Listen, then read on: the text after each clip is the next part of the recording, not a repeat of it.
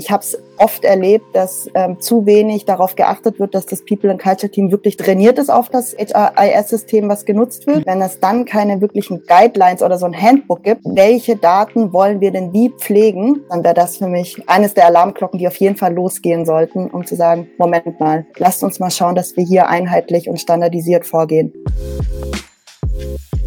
Willkommen zu einer neuen Folge HR Weekly eurem Business-Podcast für innovatives People-Management. Ich bin Katharina, Gründerin, Unternehmerin und Host dieses Podcasts.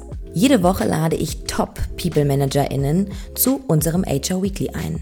Wir sprechen über Trends, Innovationen und gehen einer Frage immer wieder auf den Grund. Wie sieht die Zukunft der Personalarbeit aus? Wir haben die Antworten und halten euch in Sachen HR und Recruiting immer auf dem neuesten Stand. Ich habe gesehen in deinem LinkedIn-Profil, was ich total cool fand, dass du geschrieben hast, du bist äh, total leidenschaftlich für Scaling Organizations. Und du hast bei Flixbus gearbeitet, habe ich auch gesehen. Hängt das zusammen? Ja, also tatsächlich hängt das schon zusammen. Ähm, ich bin dort nach dem absoluten Hypergrowth eingestiegen. Da hatten die quasi, haben sie sich verdreifacht gehabt und in, in der Anzahl der, der Menschen, ne, die da arbeiten. Und die Prozesse, die hatten keine Chance bei diesem schnellen Wachstum einfach auch mitzukommen. Ja. Und auch das People-Team hat sich jetzt nicht verdreifacht. Das heißt, äh, du musst mit denselben Ressourcen eigentlich einfach nur deutlich mehr äh, Menschen abdecken, beziehungsweise eine deutlich größere Organisation. Das heißt, du musst gucken, wie du skalieren kannst, weil ansonsten hast du keine Chance. Krass. Wie lange warst du da? Drei Jahre. Das war bestimmt eine ja. sehr prägende Zeit dann aber auch. Mega coole Zeit, ja. Ich würde es auch nicht missen wollen. Es war super intensiv, aber ich glaube, ich habe dort Erfahrungen gemacht, tatsächlich, die ich in anderen Unternehmen in zehn Jahren nicht gemacht hätte. Ja. In so einer kurzen Zeit. Das hört man dann öfter, auch wenn das eine sehr anstrengende Zeit ist und man sich wahrscheinlich manchmal auch denkt, was mache ich hier eigentlich? Rückblickend ist es doch immer das Gleiche. Man stellt fest, so viel lernt man sonst nicht. Ja, und man hat halt auch ein dickes Fell. Ne? Also mich schockt eigentlich nichts mehr. das ist gut. Das ist auch sehr gut. Ach schön, hört sich gut an. Ja, in diesem Sinne, Annika, erst einmal herzlich willkommen in unserem heutigen HR Weekly. Ich freue mich sehr, dass du da bist. Vielen Dank. Ich freue mich auch.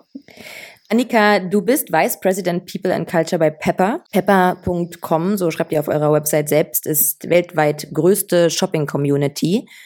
Ihr seid in zwölf Ländern auf vier Kontinenten die marktführende Social Commerce Plattform und dazu gehören unter anderem Plattformen wie Deal Labs, Preisjäger, mydeals.de, was bestimmt der ein oder andere schon mal gehört hat.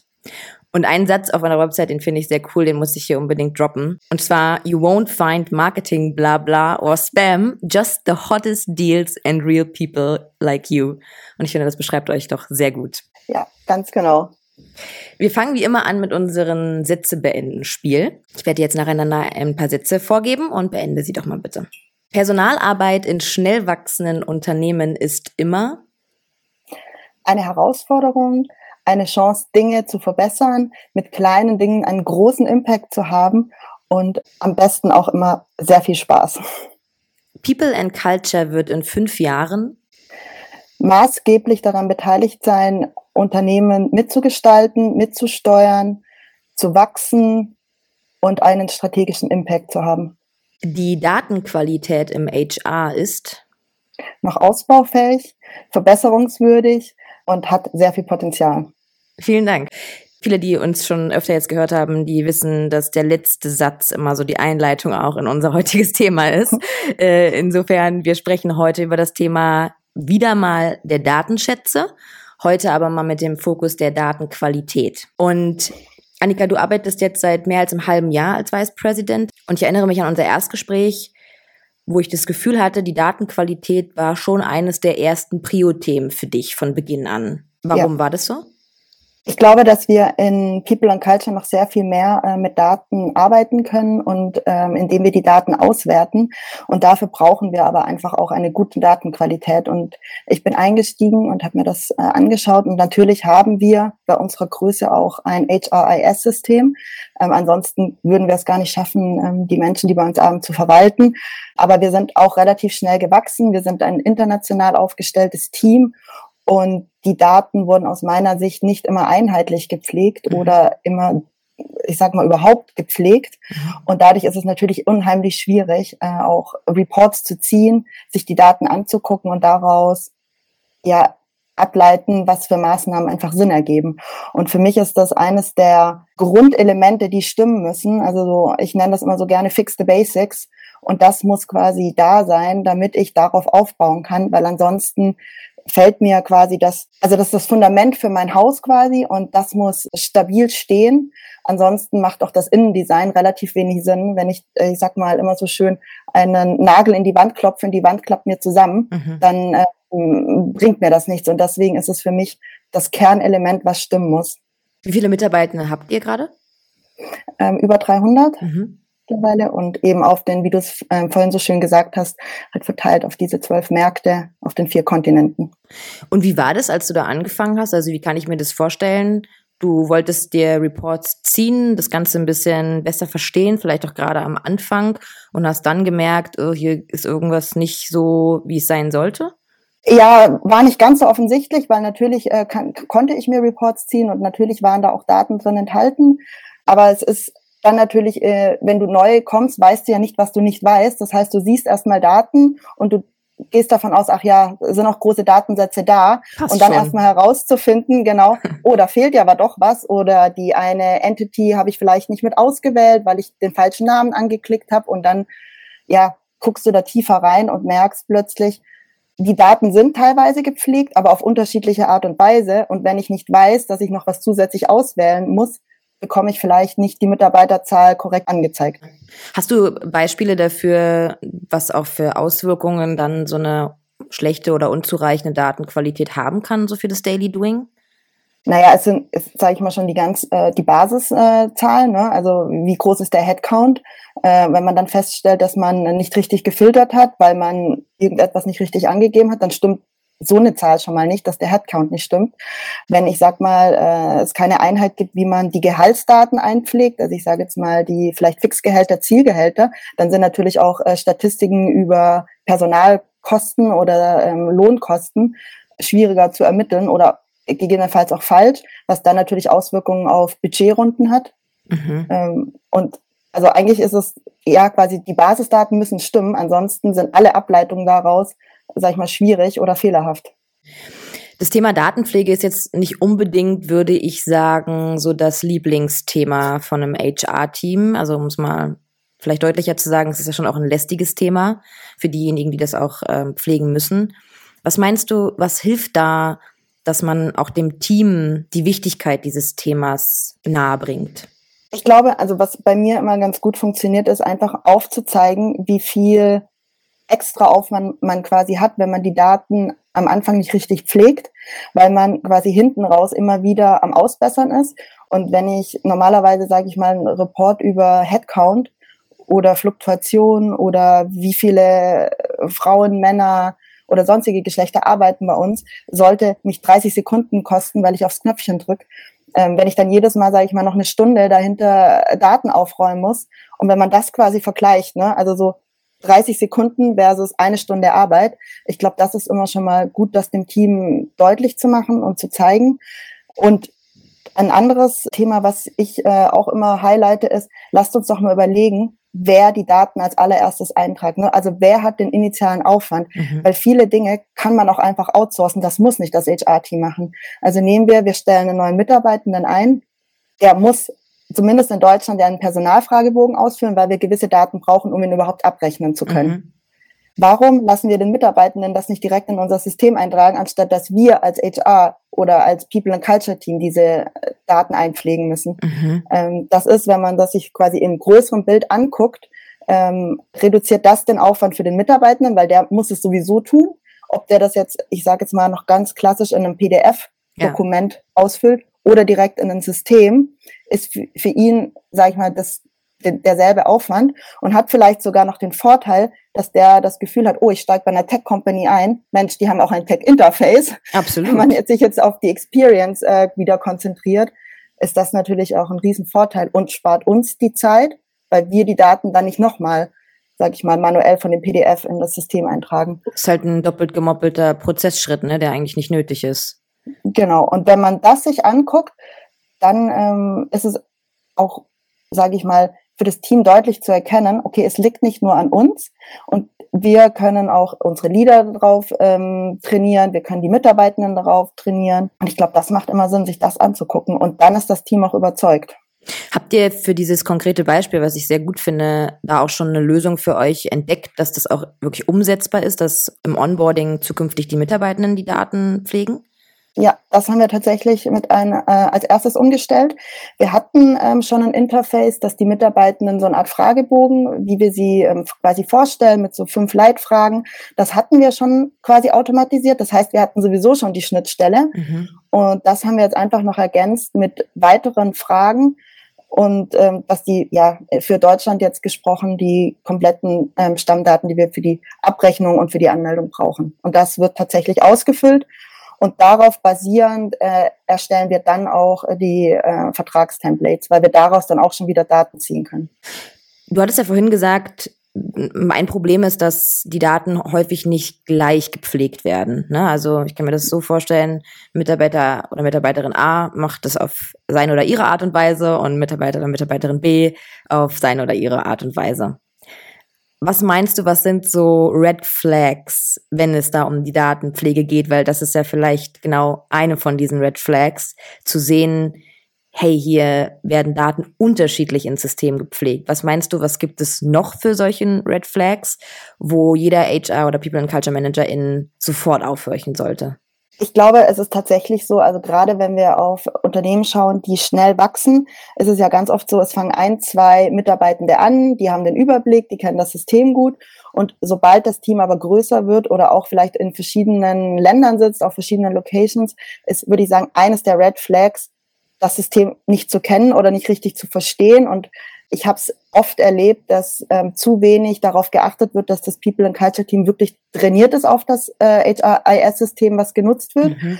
Und dass es dann quasi, wenn es dann keine wirklichen Guidelines oder so ein Handbook gibt, welche Daten wollen wir denn wie pflegen, dann würde ich sagen, sollten die Alarmglocken angehen, weil es ist völlig natürlich, dass jeder das in bestem Wissen und Gewissen macht und für sich natürlich auch optimiert. Mhm. Wenn ich aber mit mehreren Menschen in einem System arbeite, dann muss man wissen, oder am besten ist vielleicht schon das System an sich gibt gewisse Vorgaben, dass man gar nicht, sage ich mal, kreativ werden kann. Ähm, wenn das aber ansonsten nicht gegeben ist, dann wäre das für mich eines, wo eines der Alarmglocken, die auf jeden Fall losgehen sollten, um zu sagen, Moment mal, lasst uns mal schauen, dass wir hier einheitlich und standardisiert vorgehen.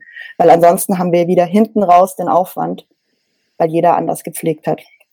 Das heißt, du würdest es also auch direkt mit ins Onboarding einfließen lassen von neuen Mitarbeitenden, dass da einfach auch gewisse Prozesse für ein Onboarding da sind, wie Daten gepflegt werden? Ja, auf jeden Fall. Ja. Auf jeden Fall. Und wie, schon gesagt, einfach eine Dokumentation, wenn das System und wir arbeiten halt sehr oft mit Standardlösungen. Ähm, und das heißt, es gibt gewisse Dinge, die man im Unternehmen vielleicht anpassen musste für den eigenen Gebrauch, um doch irgendwas auswerten zu können. Dann braucht es aber definitiv ein Handbuch und ähm, das muss jedem neuen Mitarbeitenden in People and Culture zur Verfügung stehen. Und der oder diejenige muss auch darauf geschult sein, das so zu nutzen. Mhm.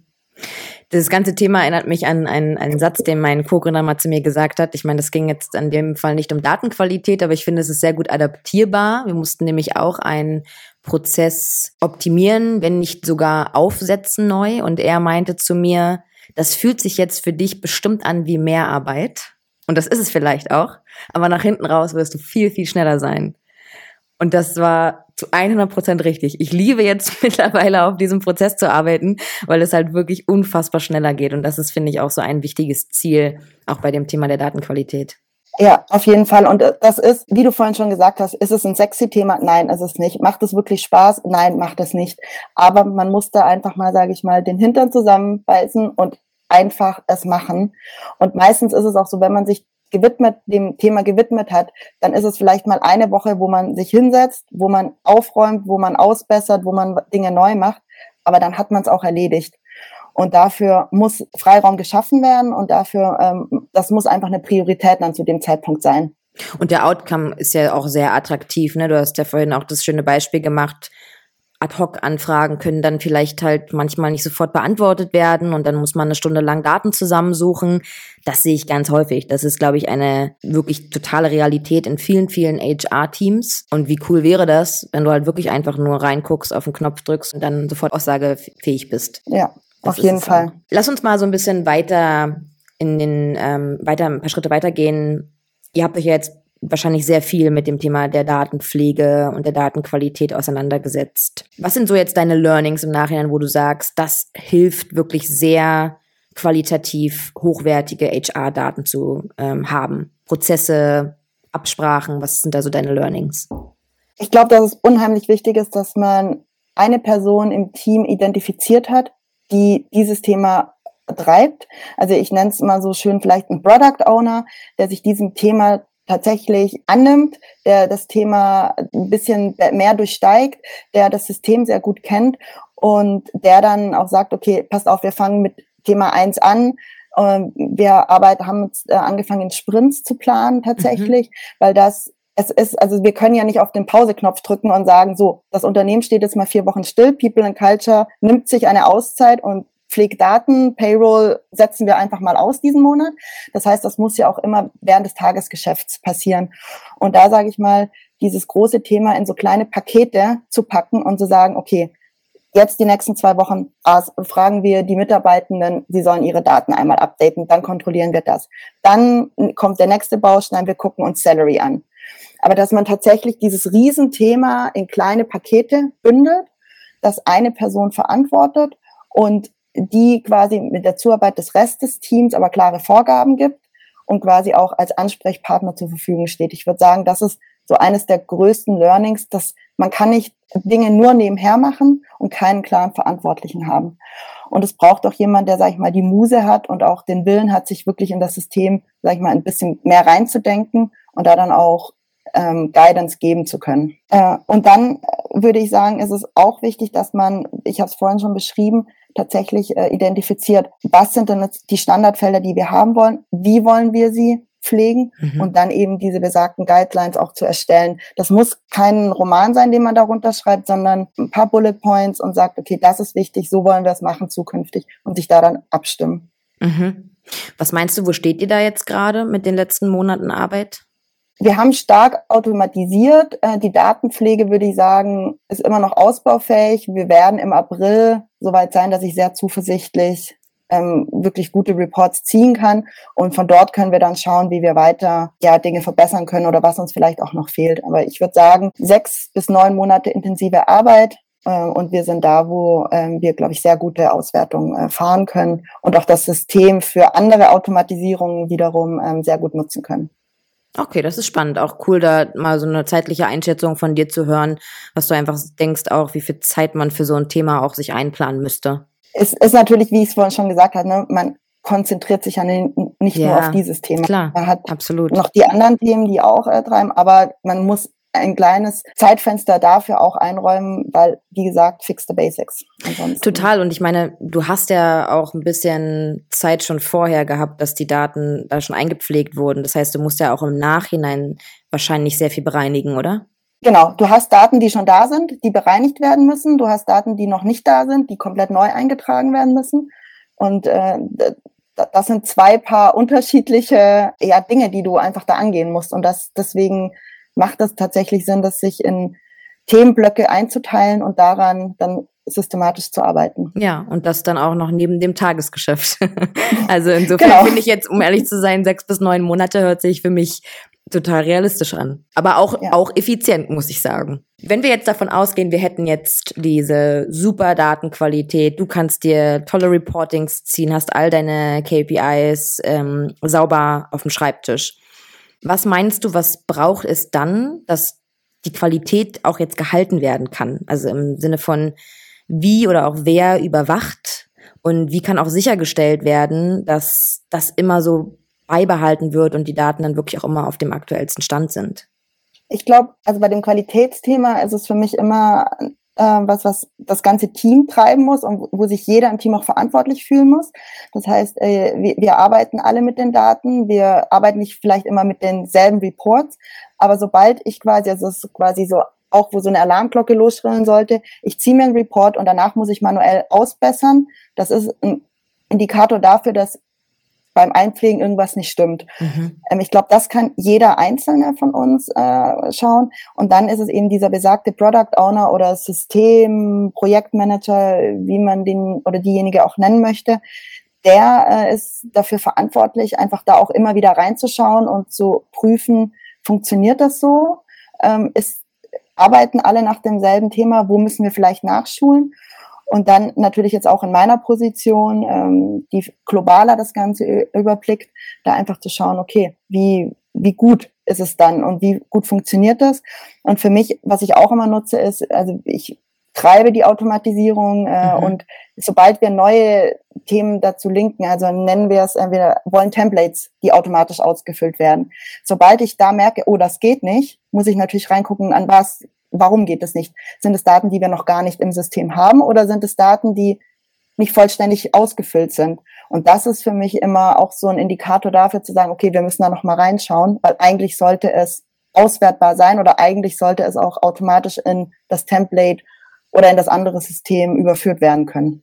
Ja, okay, verstehe. Das wäre jetzt auch ein Punkt gewesen, der mir noch eingefallen ist, dass halt durchaus Automatisierung und weg von zu viel manueller Datenpflege auch ein extremes Potenzial haben. Sag mal, wie waren das eigentlich damals bei deiner Flixbus-Zeit? Also ich meine, Flixbus kann ich mir vorstellen, ist halt irgendwie von vorne bis hinten wahrscheinlich äh, höchst datengetrieben.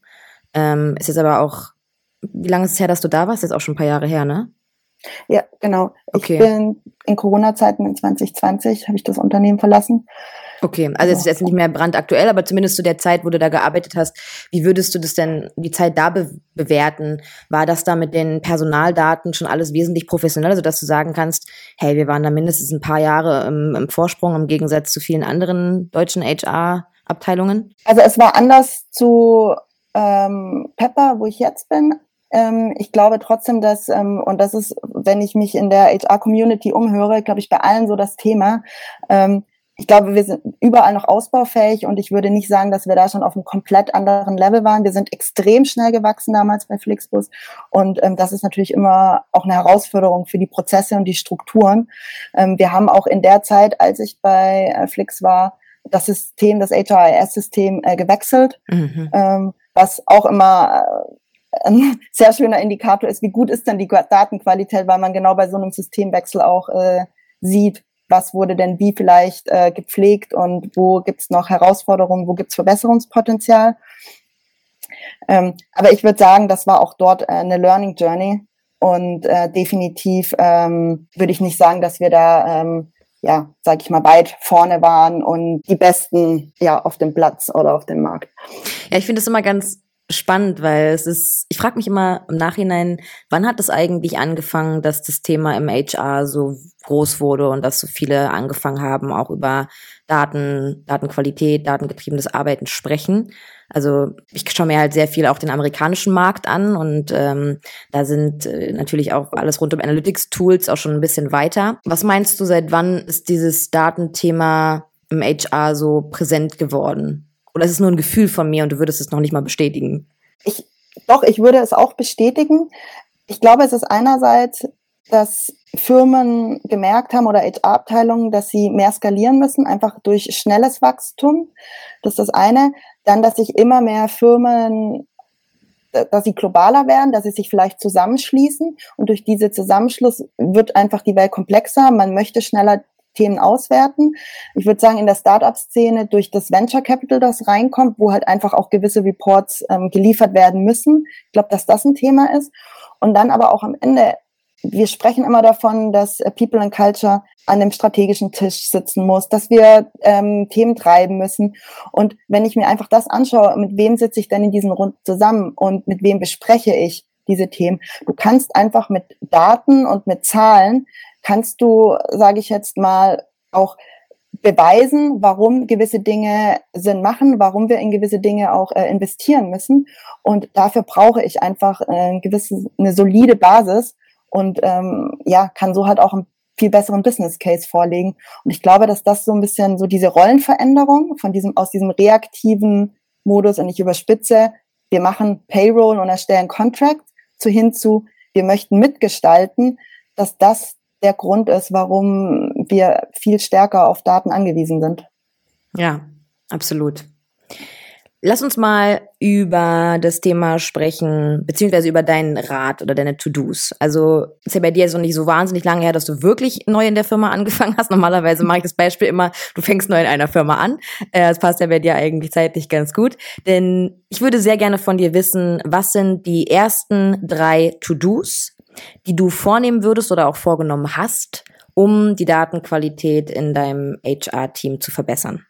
Also als erstes ist natürlich analysieren und erstmal zu schauen, wo stehen wir gerade und was sind vielleicht so die Kernprobleme und wo haben wir ein Problem. Und dann ist es tatsächlich jemanden im Team zu finden, der Lust hat, sich mit dem System auseinanderzusetzen, der sagt, ähm, finde ich selber total cool. Ich möchte weiter, dass wir automatisieren, aber ich denke mich da auch tatsächlich rein. Ähm, also diesen ja, ich nenne es gerne Product Owner, der sich, ja, der sagt, okay, ich unterstütze hier das Team und der sich das auch wirklich, also der auch Zeit dafür bekommt, diese Themen ähm, oder für dieses Thema, ähm, sich diesem Thema zu widmen. Mhm. Dann ist es tatsächlich zu sagen, okay, was brauchen wir denn eigentlich? Also welche Daten, weil einfach zu sagen, füllt, befüllt mal alle Felder, die da sind, macht auch keinen Sinn. Ich habe vorhin davon gesprochen, wir haben Standardlösungen. Da zu sagen, okay, was wollen wir denn tatsächlich? vielleicht auswerten, was brauchen wir, um die Payroll weiter zu automatisieren, was brauchen wir, um ähm, vielleicht Contract-Templates auszufüllen. Mhm. Also da wirklich zu sagen, was sind so die absoluten Must-Haves und dann quasi daraufhin sich auf den Standard zu einigen, das zu dokumentieren und dann ist es Zeit nehmen und machen. Sehr gut zusammengefasst. Was sind, was sind dann deine nächsten Schritte in Sachen Data-Driven HR? Tatsächlich äh, die Schnittstellen würde ich mir dann gerne angucken ähm, nach, nach April quasi. Also welche anderen Systeme nutzen wir? Wo haben wir quasi doppelte Arbeit, weil wir, weil die Systeme noch nicht miteinander sprechen, mhm. weil wir quasi jetzt Mitarbeiterdaten, die wir eigentlich haben, in einem anderen Tool nochmal komplett neu anlegen müssen. Auch gerade, äh, wenn man externe Tools nutzt für Benchmarking, auch da zu gucken, okay, wie kriegen wir das stärker automatisiert, wie kriegen wir stärker die Updates äh, eingespielt. Und dann würde ich tatsächlich auch gerne mir das ganze Thema in Richtung Ticketing-System angucken. Also wie bekommt man vielleicht, wenn der Mitarbeitende eine Arbeitgeberbestätigung möchte, mhm. der Klassiker. Wie, inwieweit kriegt man sowas automatisiert, dass quasi sich der Mitarbeitende das automatisch ziehen kann? Kann, weil wir eigentlich alles ist, äh, alle Daten im System haben und das eigentlich automatisch erstellt werden könnte, wenn wir die gewissen Schnittstellen haben oder wenn wir diese Access-Rechte so äh, umstellen können. Und das wäre was, was ich mir tatsächlich sehr gerne angucken möchte, weil das dauert nicht lange, das ist auch nicht schwierig, aber es dauert für uns. Und eigentlich sollte das so eine Art Self-Service sein, mhm. den der Mitarbeiter selber ziehen kann. Ähm, ist auch, wenn ich jetzt mir anschaue, wie also für unseren Customer quasi, ist es natürlich super. Die, die meisten ähm, sagen ja, oh, ich brauche das eigentlich sofort, sind dann vielleicht äh, genervt, wenn People and Culture aber drei Tage braucht, um das zu erstellen, weil halt so viele andere Anfragen reinkommen. Und wie schön wäre es, wenn er sagt, oh, ich gehe ins System, drücke aufs Knöpfchen, Bestätigung ja. kommt raus und erledigt. Und bei uns kommt es gar nicht auf, weil das ist automatisch, äh, das System arbeitet für uns. Das, glaube ich, wird auch nochmal ein Riesenthema in den nächsten Jahren, Self-Service. Das höre ich auch sehr viel. Das ist sehr spannend. Ich erstmal viel Erfolg dann auch bei den ganzen Umsetzungen und bei dem, was du dir vorgenommen hast. Man merkt auf jeden Fall deinen Drive nach Innovation und Automatisierung. Das finde ich ganz klasse. Äh, Annika, es hat mir sehr viel Spaß gemacht, mit dir über das Thema Datenqualität zu sprechen. Vielen Dank für deine Zeit. Vielen Dank für deine Insights und schön, dass du bei uns warst. Vielen Dank.